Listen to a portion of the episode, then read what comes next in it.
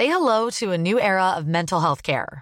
Cerebral is here to help you achieve your mental wellness goals with professional therapy and medication management support. 100% online. You'll experience the all new Cerebral Way, an innovative approach to mental wellness designed around you. You'll get a personalized treatment plan from a therapist, prescriber, or both in a safe and judgment free space. Your cerebral therapist or prescriber will outline a customized plan with clear milestones along the way so you can get to feeling your best. With Cerebral, you're not alone in your mental health journey. We're here to empower you to live a fulfilling life. So take that first step towards a brighter future and sign up today at cerebral.com slash podcast and use code ACasts to get 15% off your first month. Offer only valid on monthly plans. Other exclusions may apply. Offer ends July 31st, 2024. See site for details. Comment contribuer à un monde de demain plus durable La saison 2 du podcast Créateur d'impact va chercher les réponses en immersion au plus près des bénévoles, dirigeants d'associations ou bénéficiaires. Des histoires inspirantes et émouvantes sur les motivations de ces aventuriers de l'humain qui s'engagent dans la construction de la société de demain. Generali, sponsor de votre épisode La Story, vous propose de découvrir Créateur d'impact, le podcast disponible sur toutes les plateformes d'écoute.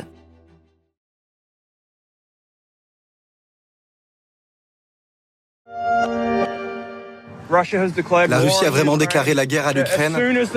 C'est... Euh... Oh, mais, mais qu'est-ce que c'est Un missile, c'est un missile D'ouest en est, en passant par Kiev, en une nuit, l'armée russe a bombardé l'ensemble des régions ukrainiennes. Ce soir, elle a notamment conquis Tchernobyl et sa centrale nucléaire. Vladimir Poutine a déclenché une guerre totale.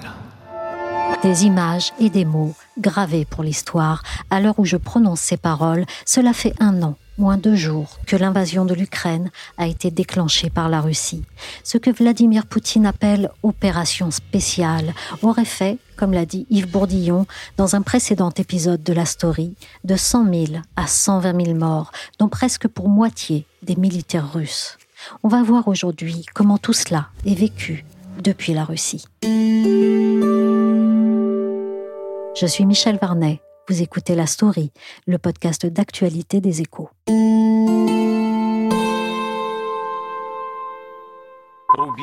Je m'adresse à vous dans un temps difficile.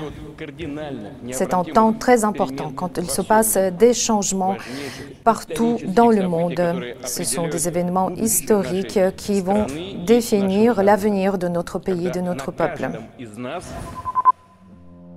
le président russe a prononcé le 21 février son discours à la nation, devant un parterre de costumes sombres, de visages fermés et de militaires médaillés, au milieu desquels la mitre blanche du chef de l'Église orthodoxe russe, le patriarche Kirill, faisait tâche. Le président russe a déroulé près de deux heures d'un discours fleuve aux accents patriotiques. Mais que faut-il en retenir vraiment? J'ai appelé Benjamin Kennel, le correspondant des échos à Moscou, pour lui demander si quelque chose avait évolué dans le narratif du Kremlin. Alors évidemment, la principale annonce, euh, c'était sur la suspension de la participation russe à l'accord euh, New Start sur le désarmement nucléaire.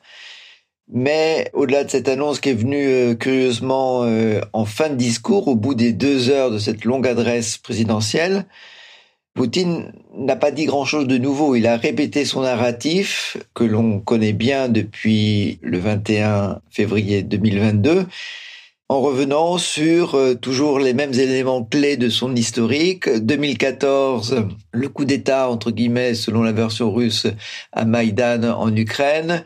Les Européens qui ont trompé les Russes tout au long du processus de Minsk les huit années de guerre, entre guillemets, menées par les Ukrainiens dans le Donbass. Et donc, le narratif est toujours là. Il est euh, présent dans le discours du président. Il est présent à la télévision. Mikhalkov, le fameux réalisateur euh, de films russes, tous les week-ends répète euh, par différents biais ce narratif. La Russie, enfin l'URSS a vaincu les nazis en 45 et la Russie aujourd'hui vaincra les nazis en Ukraine.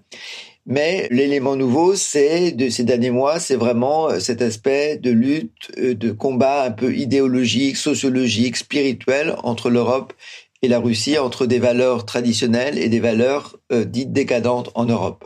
C'était un discours plus idéologique qu'offensif et guerrier? Ah, le discours hier était offensif, la, propagande est toujours offensive, mais on s'habitue. Donc euh, c'est quelque chose que nous entendons et que les Russes entendent. Alors nous, nous on attendait tous euh, en Europe, en France, à Paris, le, discours euh, où il n'y a pas eu vraiment de nouveau. Les Russes, eux, l'attendaient avec une certaine forme d'apathie, d'indifférence, parce qu'ils sont habitués à ces discours fleuves dans lesquels il y a un aspect international, il y a des éléments internationaux, mais il y a aussi beaucoup d'annonces d'aide sociale, de programmes pour les infrastructures. Et hier, c'était un peu un plan quinquennal de Poutine, les deux étant mélangés et les deux se justifiant, parce que Poutine disait, à un moment, il a dit même des nouvelles écoles, c'est un peu une victoire russe, même les constructions d'infrastructure, c'est une victoire russe parce que ça permet de construire une nouvelle économie, un nouveau système russe qui sera différent de celui qu'on a essayé de bâtir dans les années 90 quand on se contentait de copier le système occidental. Donc tout ça forme un même amalgame, un même narratif pour justifier la poursuite de la guerre.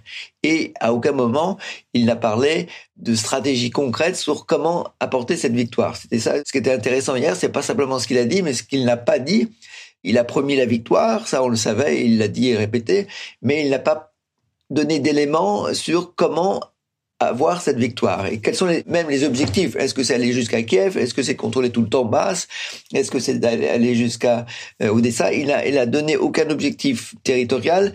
Il n'a pas précisé la stratégie générale pour obtenir sa victoire dont il parle. Est-ce que les importantes pertes russes sont évoquées? Poutine n'en parle pas. Évidemment, il y, a, des chiffres et on ne sait pas exactement les chiffres. C'est d'autant plus difficile qu'en plus de l'armée et donc des soldats, il y a les milices, les Kadyrovtsi, donc les hommes euh, de, Kadyrov de Tchétchénie. Il y a les, mercenaires de Wagner. Il y a aussi la, la, garde nationale qui intervient. Donc c'est d'autant plus difficile de savoir le nombre de morts qu'on ne sait pas le nombre de d'hommes qui est impliqué dans cette opération.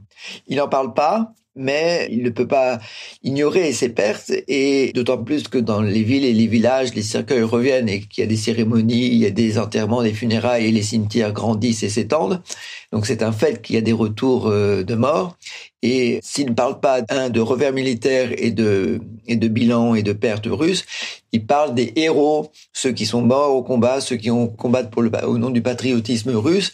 Il les remercie. Donc c'est une manière indirecte de reconnaître qu'il y a des pertes, mais il le positive en, en remerciant les héros qui sont morts au combat. Benjamin, vous vous êtes rendu en reportage à Vladikavkaz, une ville d'Ossétie du Nord où une centaine de cercueils de soldats ont été enterrés.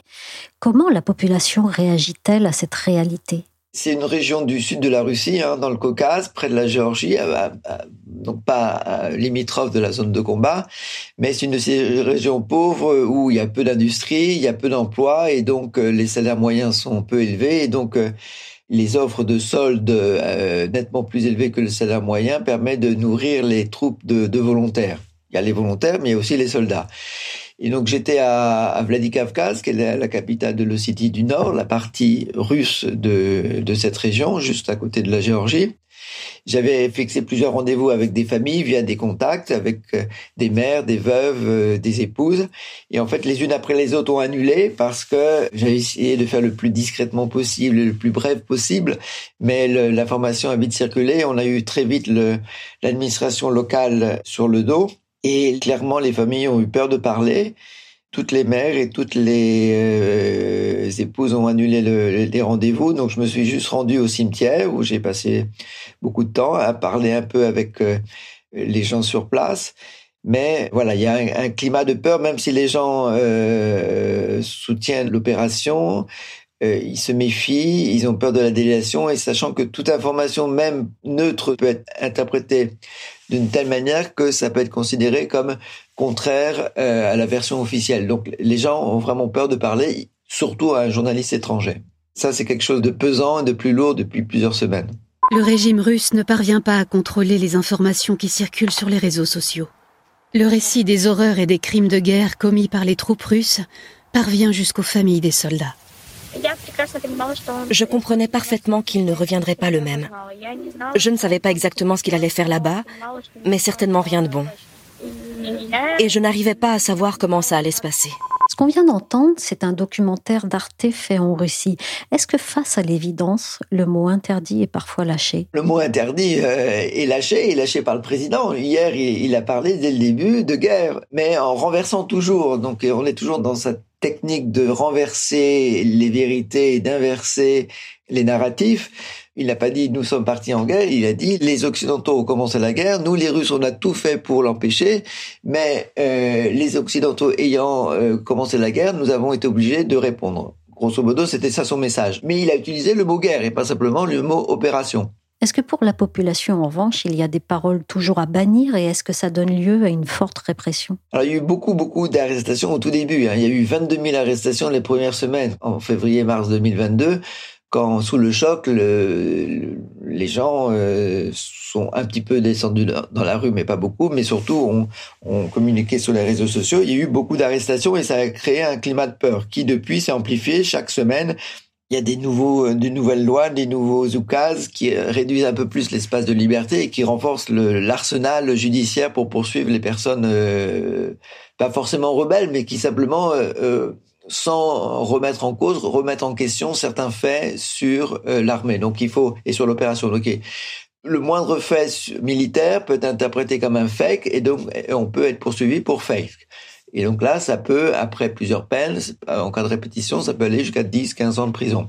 Mais il y a aussi tout le, le dispositif pour discréditation de l'armée. Là, c'est des poursuites administratives où il y a des fortes peines, euh, de, enfin des fortes amendes. Et là aussi, ça crée un climat de peur et de restriction de la parole.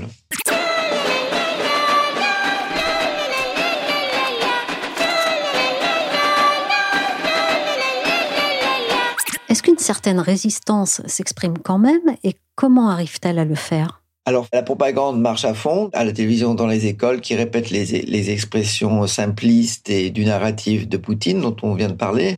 Mais il y a aussi, euh, chez les, personnes les plus critiques du pouvoir, différentes manières un peu indirectes de, de s'opposer et d'exprimer leurs critiques, leurs oppositions, leurs euh, doutes. Hein. Trouve toujours des moyens indirects, imagés, euh, de s'opposer. Alors dans, dans les articles que j'ai fait pour euh, les échos, il y a notamment c'est j'avais parlé des gens qui lisent des, des poèmes en n'utilisant pas le mot interdit, mais en faisant comprendre qu'on parle bien du mot interdit. Lorsqu'il y a quelques semaines, il y a eu le, une attaque russe sur euh, un bâtiment civil, sur un logement à Dnipro en, Ukraine. Il y, a eu, beaucoup de morts civiles. Il y a eu un mouvement assez inattendu en Russie de, créer des, petits lieux d'hommage euh, discrets, euh, indirects, où les gens venaient déposer des fleurs. Au nom, en hommage, en mémoire des Ukrainiens qui étaient morts c'était pas autorisé, mais c'était pas interdit. On pouvait rien n'interdit d'aller déposer des fleurs au pied d'une statue. Donc dans plusieurs villes en Russie, à Moscou, mais un peu partout, l'information est passée sur les réseaux sociaux. On pouvait aller déposer des fleurs en mémoire aux victimes ukrainiennes de ce bombardement russe. C'était une manière indirecte bah, d'exprimer son opposition.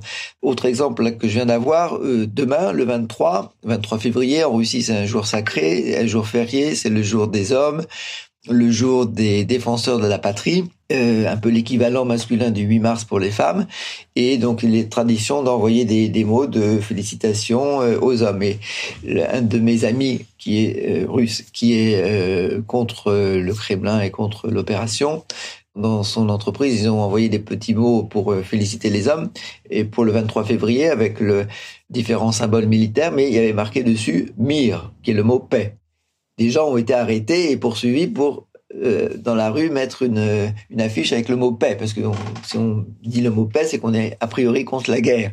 Donc euh, voilà. Donc c'est des petits moyens comme ça indirects imagés créatifs d'exprimer son opposition. Comment ça se passe entre les personnes ou même dans les familles entre partisans et opposants? C'est pas blanc et noir. Hein. Alors évidemment, d'un côté, il y a ceux qui sont pour et qui sont pour jusqu'au bout. De l'autre côté, il y a ceux qui sont rebelles et qui euh, ont décidé de rester en Russie parce qu'ils pensent que c'est mieux de rester en Russie pour s'opposer et qui iront jusqu'au bout. On sait que Navalny est en prison, mais il y a aussi euh, plusieurs hommes politiques qui ont décidé de rester en Russie, qui ont exprimé ouvertement l'opposition, qui sont maintenant en prison. Donc entre ces deux pôles un peu extrêmes, les, farouchement pour et les farouchement court, il y a tout un camailleux de gris, de Russes qui euh, se posent des questions, qui sont pas forcément euh, pour, mais qui sont pas forcément contre, qui euh, au début le 24 février 2022 étaient pour, mais lorsque le 21 septembre il y a eu une mobilisation militaire euh, ont vu leur fils, leur mari, leur frère euh, partir. Ils ont vu que la guerre était rentrée euh, dans leur quotidien, dans leur foyer. Donc ils ont compris le 21 septembre ce qui s'était passé le 24 février. Donc on commençait à se poser des questions et à remettre en doute tout le narratif du Kremlin. Donc c'est compliqué dans la tête des, des Russes. C'est pas forcément des positions blanches et noires. C'est tout un camailleux de gris. La majorité de la population euh, essayent de s'accrocher au quotidien, de euh, vivre leur vie sans euh, trop penser à la à, l'opération. Et donc il y a un peu un phénomène d'essayer d'ignorer ce qui se passe. Donc l'opération est là dans le, dans le paysage. Les discours de Poutine passent à la télévision. Les nouvelles du soir couvrent le conflit. On en parle c'est sur les réseaux sociaux mais beaucoup de Russes essayent simplement de se réfugier dans leur vie quotidienne pour oublier et ignorer ce qui se passe ce qui est sûr, c'est que nous, les pays occidentaux, avons surestimé l'impact des sanctions économiques au moment du déclenchement de la guerre d'Ukraine. On a imaginé que la Russie allait s'effondrer. Il n'en a rien été. Selon les chiffres officiels, le pays a connu une récession d'un peu plus de 2% en 2022, bon, euh, c'est pas grand-chose. Hein. Et, et, si même les chiffres officiels embellissent un peu la situation, ça n'a pas du tout été la catastrophe que pronostiquaient et que souhaitaient les Européens. Mais les choses sont peut-être en train de changer. On l'a entendu dans cet extrait de RTL, l'effondrement de l'économie russe n'a pas eu lieu, malgré les sanctions. Elle devrait même être plus dynamique qu'en Europe en 2023, avec une croissance de 2,3% contre 1,6% de notre côté, selon un rapport du FMI.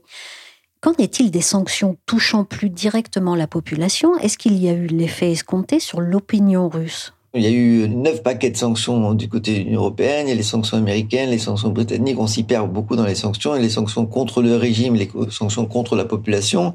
Donc parlons là uniquement des sanctions qui visaient la population en général et qui considèrent que pas simplement le Kremlin est coupable, mais tous les Russes sont responsables, en espérant faire pression sur la population pour que la, population se révolte contre euh, le régime. C'était un peu ça la logique de ceux qui ont euh, mis en place ces sanctions. Là, ça, il n'y a pas du tout de résultat puisque la majeure partie de la population soutient le, le, régime. Il y a une apathie générale qui fait que même ceux qui sont contre ne vont pas euh, s'opposer au régime, d'autant plus qu'il y a un climat de peur, de répression et de délation. Et donc, les, les sanctions n'ont pas eu cet effet boule de neige sur euh, l'opposition au sein de la population. Elle a même eu un effet contre-productif, puisque les sanctions qui interdisent les visas, les sanctions qui rendent difficiles les transferts bancaires, les sanctions qui de fait ont euh, rendu extrêmement difficile les voyages euh, par avion. Ça touche pas les, la grande majorité des Russes qui ne voyagent pas de toute façon et qui font pas de transferts internationaux, de transferts bancaires internationaux. Ça ne touche pas les très riches qui de toute façon ont assez d'argent et ont euh, d'autres moyens de voyager. Ça touche la classe moyenne qui, a priori, est la plus à même à s'opposer euh, au Kremlin. Et donc ça a eu un peu un effet contradictoire et contre-productif parce que ça les a rendus encore plus dépendants du système, encore plus dépendants du régime et euh, ça nourrit le narratif du Kremlin qui ne cesse de répéter, vous voyez bien que l'Ouest est contre nous, donc on a eu raison d'intervenir en Ukraine. Et là, ces Russes de la classe moyenne voient qu'ils peuvent rien faire, peuvent pas voyager, ils peuvent pas aller sur des sites internet parce que c'est bloqué, ils peuvent pas faire de transfert euh, bancaire. Et donc, ils finissent par comprendre, euh, par ricochet, que euh, finalement peut-être que le narratif euh, du Kremlin a, raison et que oui, l'Ouest nous déteste et fait tout contre nous. Est-ce qu'il n'y a pas un risque de grosses fractures dans la population? Dans les familles, c'est souvent tendu, hein, parce que alors dans les familles de la classe moyenne dont on parlait, les générations âgés sont plutôt pour, parce que pour le Kremlin, pour l'opération, parce que c'est quand même une mentalité soviétique et on fait confiance à ce que dit la télévision, on fait confiance à ce que dit le président, le secrétaire général hier, le président aujourd'hui. Chez les jeunes qui sont plus habitués à regarder l'information sur Internet, qui parlent des langues, qui ont voyagé, il y a plus de remise en question, pas forcément de remise en cause une fois encore, mais au moins il y a des doutes, des questions et des interrogations. Donc ça peut créer des situations euh, conflictuelles au sein des familles, même si pour le moment le sujet est retombé et c'est un peu même un sujet tabou. On essaie d'ignorer la guerre, on met ça de côté et on n'en parle pas au dîner familial. Merci à Benjamin Kennel, correspondant des Échos à Moscou. La story s'est terminée pour aujourd'hui. Cet épisode a été réalisé par Willy Gann. Vous pouvez retrouver la story sur Apple Podcast, Podcast Addict, Castbox, Google Podcast ou encore Spotify et Deezer. Abonnez-vous pour ne manquer aucun épisode.